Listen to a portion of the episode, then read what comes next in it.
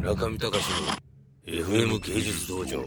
えー、私広瀬と申します。広瀬聡です、えー、村上宿さんとは 古い付き合いで、えー、今ミラノに住んでるんですがあのずっといろいろロスとかニューヨークとかの展覧を見てきたんですが今回は素晴らしいですよ、うん、あのねやっぱりねあのまず作品が負けてない。バロックのこの空間に。これはもう感動的ですね、あとこれもう単純な話、いくらお金かかってるのかっていうね、そういう下世話な話まで、えー、もう素晴らしい、もうなんか頂点で行ったんじゃないですか、今回は。素晴らしかったです。日本の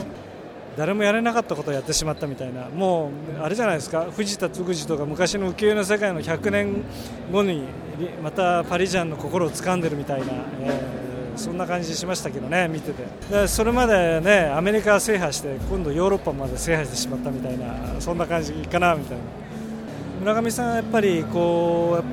う要するにコミュニケーション能力だとアートってやっぱコミュニケーションだと思うんですよ。でどうやっぱりねエゴが多いアーティストが多いじゃないですか。どうやったらこの人たちに受けるかっていうことをちゃんと考えてる？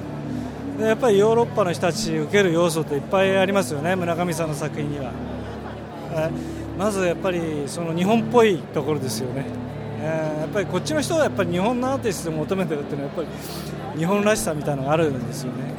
で逆に日本のアーティストっていうのはヨーロッパとかアメリカが憧れてちょっと真似しちゃうところあるじゃない。ですかねそうすると彼らにとってみたら別にそれはいらない。だから逆のことを考えてみたら分かりやすいですよね。外国のアーティストが日本っぽいものを真似されるよりもむしろね、フランスのアーティストフランスっぽさを出すとかなんかそういう意味でのやっぱりすごくあらゆるものは計算されて、えー、でもまあそれって意外と基本的なことですよね。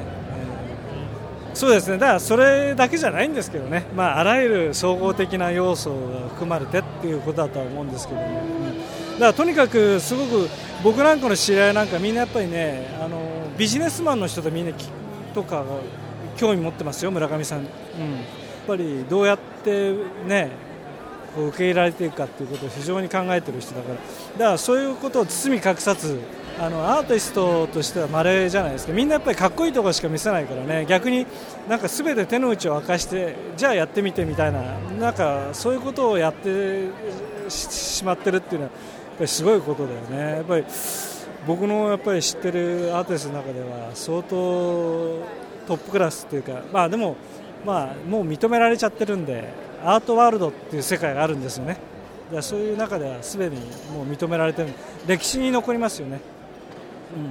うん、村上さんおめでとうございます。村上隆の FM 芸術道場。